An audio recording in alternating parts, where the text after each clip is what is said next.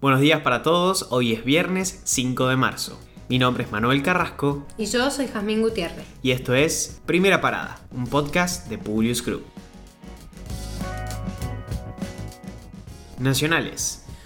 El Grupo de Contacto Internacional para Venezuela, un conjunto de países encabezados por la Unión Europea, difundió una declaración que condena la expulsión de la embajadora de la Unión Europea en Venezuela por parte del gobierno de Maduro, pero el gobierno de Fernández no lo firmó. Los países firmantes consideran que la expulsión es contraria al diálogo y al respeto que debería prevalecer entre las relaciones internacionales, y solo contribuirá a un mayor aislamiento internacional de Venezuela.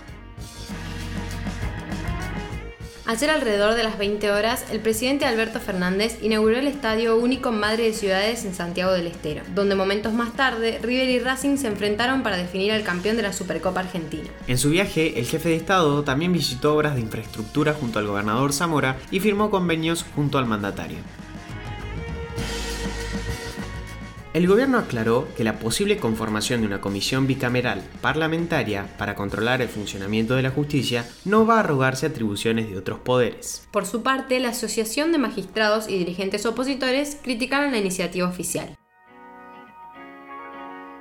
El gobierno busca que las paritarias de este año se adapten apenas unos puntos por encima de su proyección de la inflación anual del 29%. En febrero, la Asociación Bancaria y las cámaras empresarias del sector acordaron una actualización salarial del 29% para 2021. Estos últimos días, los encargados de edificio y luz y fuerza pactaron incrementos salariales del 32 y el 29,5% respectivamente. Ahora el gobierno intentará replicar el mismo molde en las actividades que concentran la mayor cantidad de trabajadores.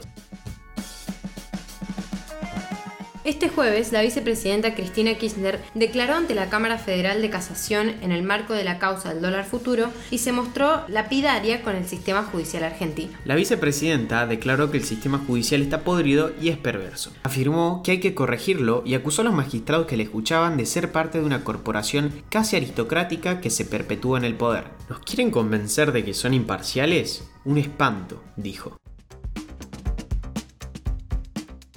Internacionales.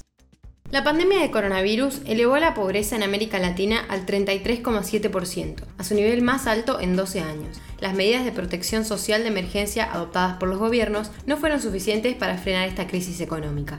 La Comisión Económica para la América Latina y el Caribe determinó que hubo una caída del 7,7% del PBI en todo 2020 en la región. Destacó en su informe algunas consecuencias de la situación. Mencionó el creciente aumento en el malestar social, el cual debería ser aprovechado para establecer nuevos modelos de desarrollo y bienestar. En cuanto a la educación, el cierre prolongado de escuelas puede generar una crisis en el ámbito del aprendizaje y construir una catástrofe generacional.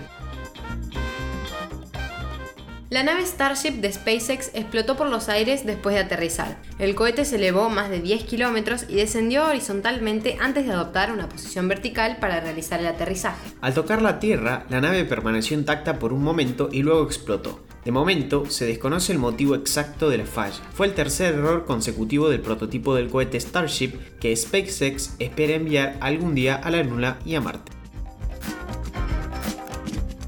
Las autoridades de Cuba autorizaron el comienzo de la tercera fase de los ensayos clínicos de la vacuna Soberana 2, desarrollada por el país. Tanto Soberana 1 como Soberana 2 integran la lista de las selectas 47 vacunas de la OMS. Mientras el rey emérito Juan Carlos de España tuvo que exiliarse a los Emiratos Árabes Unidos, las hijas del monarca se vacunaron en Abu Dhabi, mucho tiempo antes de cuando les habría tocado el turno de sus respectivos lugares de residencia. La indignación no tardó en llegar, y hubo quienes señalaron que esta noticia afectará la imagen del rey Felipe VI y su entorno. La Cámara de Representantes de Estados Unidos debió cancelar una sesión este jueves luego de una advertencia por un posible nuevo asalto al Capitolio. La policía del Capitolio ha reforzado la seguridad en el perímetro con barreras coronadas con alambre de cuchillas y manteniendo la presencia de efectivos de la Guardia Nacional bolsas mundiales en rojo por el alto rendimiento de los bonos de Estados Unidos. Los inversores esperan para ver si el presidente de la Reserva Federal, Jerome Powell, se refiere al riesgo de un rápido aumento de los costos de los préstamos a largo plazo. El espectro de un rendimiento de los bonos más altos también castiga a los activos de bajo retorno y de refugio como el yen, el franco suizo o el oro. Ahora sí, los despedimos por hoy. Gracias por escucharnos. Compartí este episodio con tus amigos. Esperamos tus sugerencias en nuestro Instagram, publius.com.ar o en nuestro Twitter, publius-group. Los esperamos la próxima semana, en un próximo episodio de Primera Parada. Que tengan un muy buen día.